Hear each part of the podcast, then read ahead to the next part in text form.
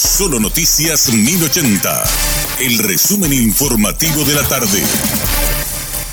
Hola, soy Richard Toñanes y este es el resumen informativo de la tarde. El director de Vigilancia de la Salud, el doctor Guillermo Sequera, alertó este viernes sobre el ascenso continuo de casos de COVID-19. Y nosotros vemos un, aumento considerable, no solamente del contagio, que encima menos gente se hace test como se hacía antes, ¿verdad? Y, hace una semana nomás teníamos creo que 80, pasamos los 100 internados la semana pasada y esta ya estamos con más de 200, ¿verdad? Internados con COVID. Y hace exactamente 3, 4 semanas teníamos uno o dos fallecidos por semana por COVID y ahora tenemos nueve, eh, ocho, así, ¿verdad? Más, más de uno al día, ¿verdad? Y toda la pinta de que esto va a seguir escalando. Según mis datos, el 90% de los que mueren hoy son mayores de 60 años. ¿Quiénes de los, de los que mueren? ¿Cuántos están vacunados? 60% de los que mueren no están vacunados. 35% tiene una dosis nomás, no completó ni siquiera su esquema. Y un 5% de fallecidos que se tienen dos o más dosis. Hay vacunados que fallecen, hay, pero es el 5%. Es impresionante la, cantidad de fallecidos. O sea, imagínense si estábamos con una buena cobertura. Eh, esta ola realmente iba a ser un chiste. Iba a haber fallecido, sí, iban a ser todos vacunados los fallecidos, y sí,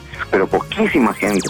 Poco más de 300 médicos especialistas que venían realizando su pasantía rural quedaron a la deriva luego de que el Ministerio de Salud no haya asegurado los contratos para el próximo año. Esta mañana se realizó una manifestación frente a la sede del Ministerio de Salud. La protesta fue convocada debido a la incertidumbre que existe en torno a los contratos que todavía siguen sin ser confirmados para el próximo año, según denunciaron. Por consiguiente, no saben si es que recibirán pago alguno.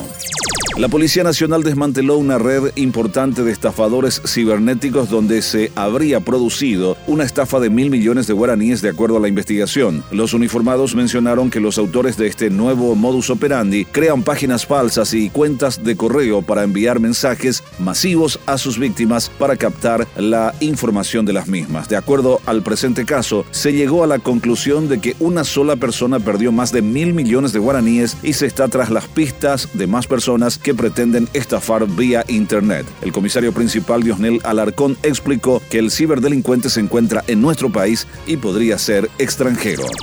El Ministerio del Ambiente hizo un recordatorio de la resolución que establece el procedimiento para la presentación y registro de los planes municipales de gestión integral de residuos sólidos. Cabe mencionar que la resolución dispone la obligatoriedad de que las comunas presenten dichos planes ante el MADES para su evaluación y registro. El Ministerio del Ambiente advierte que los municipios que no cumplan con los plazos previstos para el cumplimiento de sus obligaciones serán sancionados de acuerdo a la caracterización de la infracción que será establecida por la autoridad de aplicación.